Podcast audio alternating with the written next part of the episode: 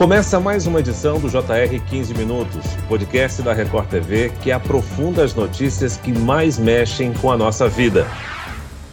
A cada dia, 27 menores são apreendidos cometendo atos infracionais em São Paulo. Furtos, roubos, e o tráfico são as ocorrências mais frequentes. Dados da Secretaria de Segurança Pública apontam uma queda de quase 15% no número de casos se compararmos com o início de 2021. Mas mesmo com a redução, essa é uma realidade que preocupa. Por que crianças e adolescentes entram no mundo do crime? Faltam políticas públicas aos menores? Para falar sobre esse delicado tema, o 15 Minutos recebe o doutor Jaime Garcia, juiz de direito da segunda vara especial da infância e da juventude da comarca de São Paulo. Bem-vindo, doutor. Muito obrigado pelo convite. Quem nos acompanha nessa entrevista é a repórter da Record TV, Mariana Bispo, que fez uma reportagem sobre o assunto para o Jornal da Record. Mari, dados da Secretaria de Segurança mostram que houve uma diminuição de quase 15%, conforme nós dissemos, envolvendo menores. O que vemos na internet são imagens assustadoras de crianças e adolescentes fazendo arrastões, invadindo condomínios residenciais. Será que esse panorama é tão ruim assim como a gente percebe vendo essas reportagens, Mariana? Oi, Fara, oi, doutor Jaime, olá, ouvintes. A gente fez essa reportagem para o Jornal da Record e não faltaram casos. E é isso mesmo, o envolvimento de adolescentes e até crianças em invasões de condomínios tem se tornado frequente aqui em São Paulo. Muitas das imagens de câmeras de segurança circulam pela internet e deixam a população preocupada, é claro. Além dessas invasões aos condomínios, tem os furtos que estão ocorrendo na rua. Na região da Avenida Paulista, por exemplo, alguns grupos formados por menores, cerca de oito oito, nove meninos abordam as pessoas que estão passando por ali, principalmente mulheres, e acabam levando celulares, bolsas, causam, é claro, medo nas pessoas. E não tem horário não, viu, Fara? A abordagem pode acontecer à luz do dia. É assustador mesmo, Mariana. Doutor Jaime, esse envolvimento de crianças e adolescentes nesse tipo de crime tem levantado diversos debates na sociedade. Nós gostaríamos de entender por que, que isso tem se tornado tão frequente. Fara, é frequente. Convivemos com essa realidade realidade tão triste na cidade de São Paulo. Mas eu costumo dizer, à frente da unidade judiciária da qual eu sou titular, que essas demandas que chegam ao Poder Judiciário, elas têm muito mais o caráter sócio-inclusivo, sócio-promocional do que infracional. Porque esses adolescentes, e não crianças, né? Porque, embora crianças pratiquem ato infracional também, mas elas não são responsabilizadas pela prática do ato infracional. Então, esses adolescentes que eventualmente são responsabilizados pela prática do ato infracional, porque o cometeram, eles têm muito mais uma demanda inclusiva e promocional do que uma demanda demanda socioeducativa no aspecto punitivo. Doutor, uma pesquisa feita por algumas ONGs em parceria com o Conselho Nacional dos Direitos da Criança e do Adolescente, CONANDA, mostrou que 71% dos defensores públicos entrevistados afirmam que esses adolescentes dizem cometer os delitos sob ameaças de morte ou sofrem outros tipos de violência. Isso quer dizer que muitos menores podem estar sob o controle de gangues e facções? Eu tive acesso a essa pesquisa, vivendo a prática, eu não sei se eu concordo muito com esse dado, com essa afirmação, pelo menos com uma visão um pouco mais empírica do problema. A maioria dos adolescentes que eu entrevisto na audiência que admitem a prática do ato infracional, eles usam uma outra justificativa. Eles dizem que eles praticaram o ato emocional por emoção. E eu tento muito traduzir o que é essa palavra emoção, que eles querem dizer com emoção. Eu traduzo essa palavra emoção por ansiedade de suprir as demandas que eles têm da adolescência. Agora, é fato fato, num determinado tipo de ato infracional, que é o tráfico, é o ato infracional pelo qual foi responsabilizada a grande maioria dos adolescentes internados, aí sim, se nós tratarmos de ato infracional, aí eu concordo com esse levantamento. Doutor, muitos especialistas dizem que muitas dessas crianças e adolescentes são, às vezes, aliciadas até pela própria família, que colocam esses menores para pedir dinheiro na rua, vender algum tipo de produto e acabam, então, encontrando nos furtos outra maneira de conseguir o dinheiro. Se comprovado, essas famílias podem ser responsabilizadas por essas ações, as ações dessas crianças? Como é que funciona? Ah, sim, sem dúvida nenhuma. Se comprovado que o, o adolescente ele praticou o furto ou o roubo, enfim, por conta da intervenção da família, dependendo da conduta, né, do pai ou da mãe, ele pode ser responsabilizado também pelo próprio crime, né, pelo roubo ou pelo furto, além das outras medidas previstas no Estatuto da Criança e do Adolescente. Dentre elas, medida extrema de perda do poder familiar. Então, realmente, se for comprovado, eles sofrerão consequências e consequências gravíssimas. Doutor, um dos fatos que chocam também é a idade dessas crianças. Em geral, elas têm entre 10 e 12 anos,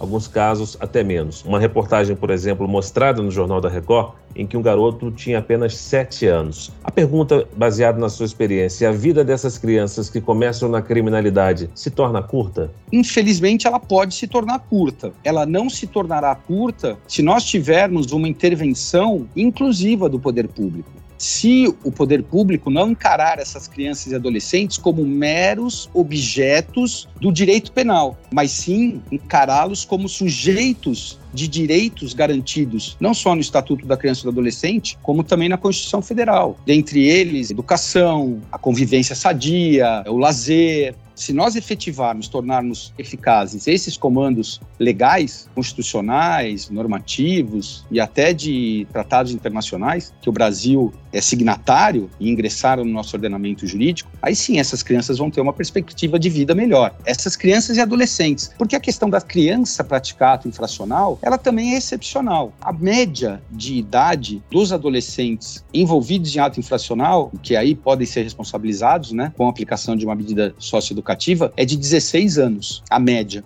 Casos de adolescentes que têm 12, 13 ou mesmo de crianças que praticam atos infracionais, eles são mais excepcionais. Foi eu que produzi essa reportagem falando sobre essa criança de 7 anos, e aí trazendo um pouquinho do caso, foi uma tentativa de invasão a um condomínio na Vila Mariana. Essa criança de 7 anos, ela estava acompanhada de outros adolescentes bem maiores, tinha gente de 15 a 17 anos. Essa criança em específico, ela tinha acabado de completar sete anos. Ela estava praticamente, como disseram alguns policiais, comemorando o aniversário com essa gangue. E ela tinha fugido recentemente, alguns dias atrás mesmo, de um abrigo, onde ela estava abrigada desde dezembro do ano passado, sob os cuidados então do Conselho Tutelar. No boletim de ocorrência, quando ela foi dar depoimento, esse menino de sete anos, ele disse que saiu das portas do abrigo livremente. A porta estava aberta, ele viu que a porta estava aberta e saiu, simplesmente saiu. Então ele estava fugindo, né? Praticamente não sem nenhuma segurança de acordo com ele mesmo. Eu queria trazer essa pauta aqui. Essa criança então estava no abrigo, estava sob os cuidados do conselho tutelar e diz ter fugido livremente, passado pelo portão livremente. O conselho tutelar então ficou responsável por entender o que, que aconteceu, quais foram as medidas, se o serviço, se a estrutura do abrigo que ele estava é realmente eficiente. Esse perfil de crianças, né, que estão nas ruas, que estão participando com essas quadrilhas desses roubos, essas tentativas de invasões. A gente pode intitular aí, tentar traçar um perfil. São crianças, por exemplo, que fogem de abrigos como esse,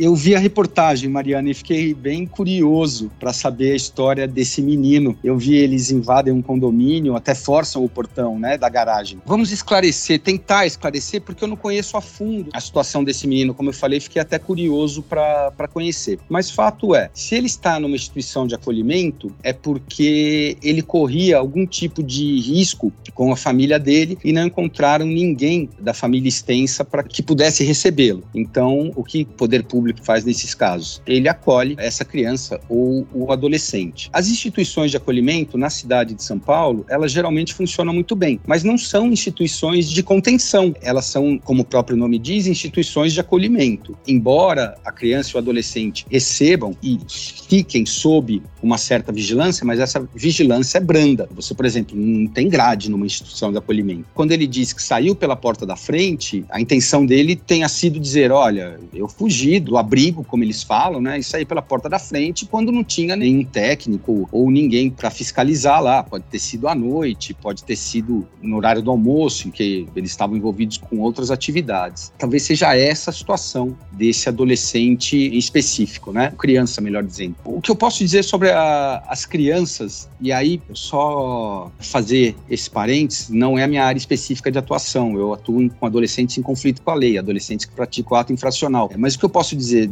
dessas crianças e adolescentes que estão na rua é que insisto nisso, no contexto em que eles vivem, na ambiência em que eles vivem, eles não encontram um equipamento estatal favorável que permita que eles supram essas demandas que são demandas da infância, demandas da juventude, de uma maneira mais sadia. Então eles vão para a rua. E muitas vezes crianças, como o senhor mesmo diz, né, em situação de vulnerabilidade, como esse menino de 7 anos, foi um caso realmente que chamou bastante atenção da nossa equipe. E de acordo com o ECA, doutor, o Estatuto da Criança e do Adolescente, menores de 12 anos, então, não podem ser encaminhados a centros socioeducativos. Então, como é que funciona o tratamento para essa faixa etária? Eles são liberados logo em seguida, quando acontece, por exemplo, de pegar esse menino de 7 anos junto com esse grupo? Como é que essas crianças? Você usou uma palavra que eu acho que define bem todas as crianças e adolescentes que se envolvem com a prática de ato infracional, é, que é vulnerabilidade. Independentemente do grau, às vezes maior, às vezes menor, mas todas elas estão em situação de vulnerabilidade. Tanto é que infringiram a lei penal, porque ato infracional é igual a crime. Agora vamos para a questão específica da criança. A criança não pode ser responsabilizada pela prática de ato infracional. O que, que isso quer dizer? Que a criança, aquela pessoa até 12 anos incompletos, né, ela, caso pratique um ato infracional, ela não pode receber uma medida socioeducativa. Ela não pode receber internação, ela não pode receber semi-liberdade, não pode receber prestação de serviço à comunidade, não pode ser obrigada a reparar o dano, não pode ser submetida à liberdade assistida e não pode receber advertência. Mas ela pode sim e deve ser submetida a uma medida protetiva, prevista também no Estatuto da Criança e do Adolescente, no artigo 101. Quando a autoridade policial apreende essa criança, comunica o Conselho Tutelar, posteriormente o Ministério Público, esses órgãos e o Judiciário também vão pesquisar, compreender quais são as necessidades dessa criança e aí dar um encaminhamento necessário. Escolarização, inclusão em programa oficial de apoio, promoção da criança e da família da criança, eventualmente a inclusão da criança numa instituição de acolhimento, caso se perceba que a família não tem condições de tratar dessa criança. Então, uma série de ferramentas no Estatuto da Criança e do Adolescente que permitem o sadio e correto encaminhamento dessa criança. Doutor, no caso daqueles maiores de 12 anos, como é que funciona essa abordagem pela justiça, já que eles podem ser apreendidos? Agora a gente falando do adolescente, de 12 a 18 incompletos. O adolescente ele pratica é, um roubo, por exemplo. Ele é apreendido pela autoridade policial, é encaminhado para o Ministério Público. O Ministério Público, se entender que é caso de responsabilização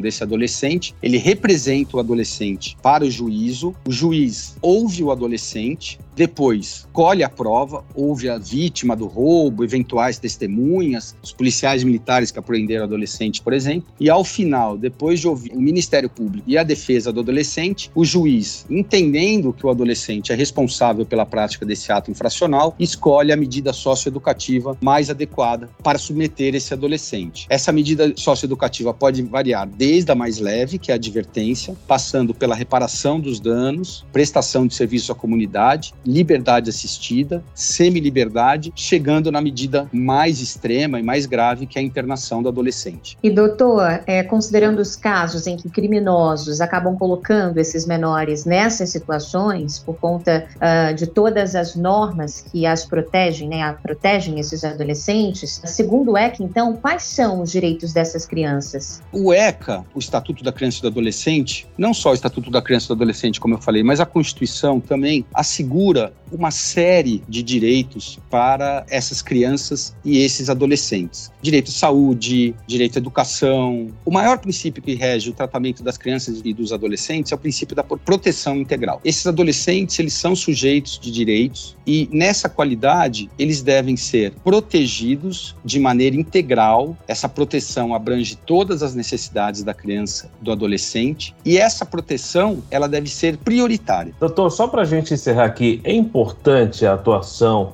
por exemplo, do Estado, dos órgãos de polícia, das prefeituras nesse processo de ressocialização? O senhor acredita que a sociedade também tem um papel importante nessa questão? Você tocou num ponto fundamental. É óbvio que o poder público tem de participar, mas participar efetivamente desse processo de inclusão social de crianças e adolescentes e de adultos também, mas eu vou aqui me ater ao tema. Entretanto, o nosso poder público, ele tem de deixar de ser megalomaníaco e paranoico. Ele tem que perceber que ele não dá conta de todas essas demandas e tem que entender quando alguém quer participar dessas ações de inclusão social, alguém que eu digo a sociedade civil, a sociedade não está participando com viés fiscalizatório, muito pelo contrário. Ela está participando para se colocar ombro a ombro com o poder público, com o objetivo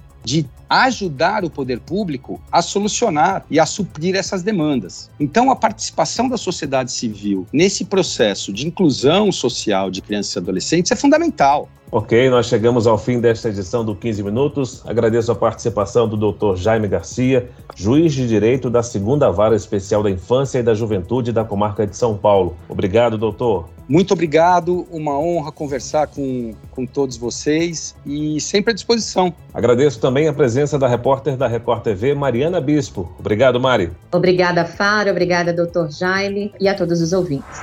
Esse podcast contou com a produção de David Bezerra e das estagiárias Kátia Brazão e Larissa Silva. Sonoplastia de Marcos Vinícius. Coordenação de conteúdo Camila Moraes, Edivaldo Nunes e Deni Almeida. Direção editorial Tiago Contreira. Vice-presidente de jornalismo Antônio Guerreiro. Nós aguardamos você no próximo episódio. Até lá!